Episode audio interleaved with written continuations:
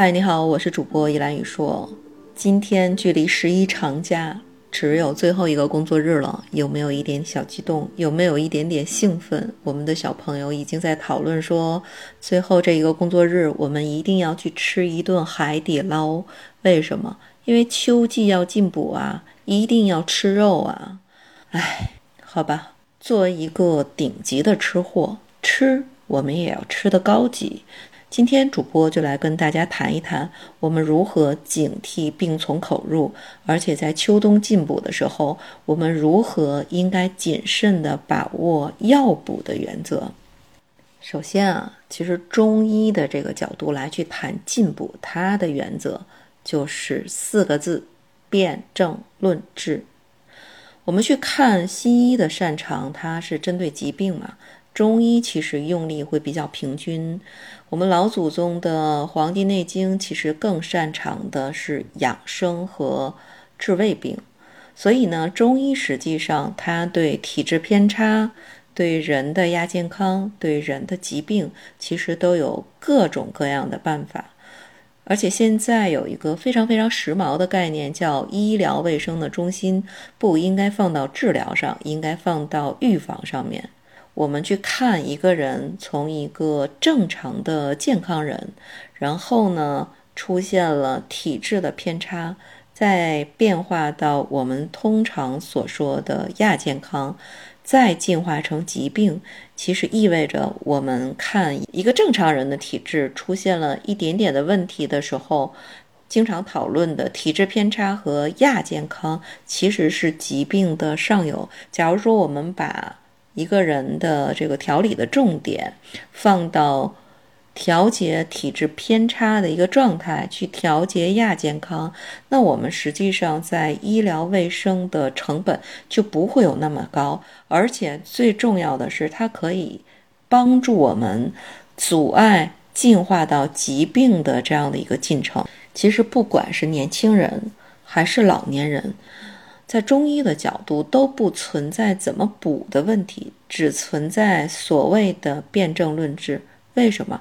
因为每个人他都会有一个具体的表现，按照每个人的具体的表现，比如说你是肾阴虚、肾阳虚，还是肾精虚兼阴阳两虚，你是什么虚，我就怎么补。中医讲调和，达到一个平衡点。那就是我们辩证论治的根本的一个目标，达到一个平衡点的时候，其实人就是一个我们所说的正常人。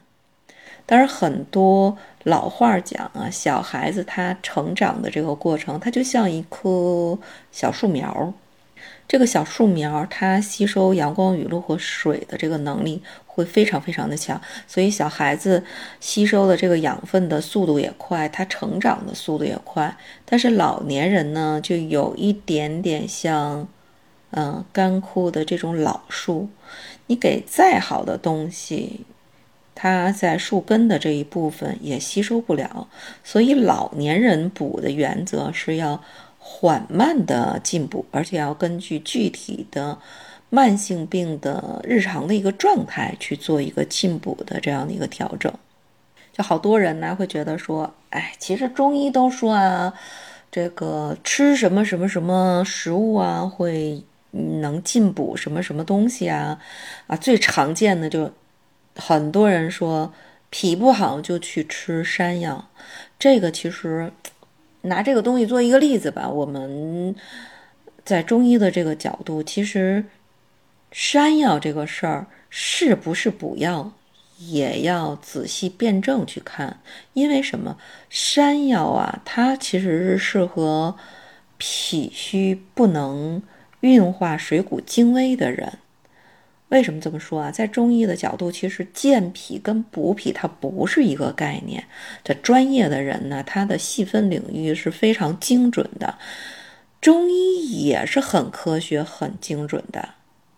比如说，健脾实际上是说你脾不健运的一种情况。脾不健运是什么概念？就是脾的运化的功能有问题。那脾不健运又有多少种因素呢？说一个人的脾虚，可能会导致脾不健运。一个人出现了气滞，它也可以导致脾不健运。比如一个人的湿气重，它也会导致脾不健运。一个人这个饮食食阻出现了问题，也会导致脾不健运。所以脾不健运它影响的这个因素会非常非常的多。而且脾主运化，运化什么东西？其实。脾就从胃里边消化的这个食物去吸收精华，精华是有两样东西，它要去运走。它把这个两个精华，一个是我们所说的水谷精微，其实就是在血液里边，我们一般通常来讲的那些人体的营养的这个物质。而还有一个呢，就是要运送所有的这种水液。当然，人体其实最重要的就是血。和精液，那实际上就是在血和精液这两部分，它要去，呃，进行这样的一个运化的运输的一个过程。假如说啊，脾虚不能够运化水液，就是它水液代谢的这个能力非常差的时候，你的山药都不要吃，因为山药会比较滋腻，所以。真正的你去补的话，你首先要精准的判断你是不是脾虚，而且脾虚不运化的这个内容是什么？它是不运化水谷精微，还是不运化水液？假如说你不能运化水谷精微，而且你也没有湿气的这样的一个状态下，你吃补药才是真正能起到进补的这样的一个目的的。那么第二个呢，实际上很多现代的生活习惯带来的这种身体的伤害，是我们日常忽略的。举个例子，我们经常会去吃凑凑火锅，为什么呢？因为小伙伴最喜欢的是凑凑火锅，吃的时候同时会给你带来一小杯的冰沙。小巧的玻璃杯子里边，然后像橘子汁儿一样的这个甜丝丝、凉津津的，非常非常的爽口。同时呢，吃完了之后，人家还送你冰激凌。最重要的是什么？一个不够，你可以要两个；两个不够，你还可以带走一个。这样的服务让我们很多的这个小伙伴非常非常喜欢吃凑凑火锅。但说实在话，所谓的吃货真的不会吃。你想，人的这个胃是一个大的熔炉，它需要非常非常高温的状态下，才能把你吃的这个食物融化掉、分解掉。如果你在油锅里吃下去，红油一般的这种辣的又热的这种肉类，很难消化的这种食物在肚子里，然后同时呢，你又给它浇上这个冰沙的这样一个凉水，降低了它的这个温度，那就是等于说你让胃的这个器官运作的速度就开始减慢，甚至呢，你还可以长期以往，你会把胃吃到虚寒。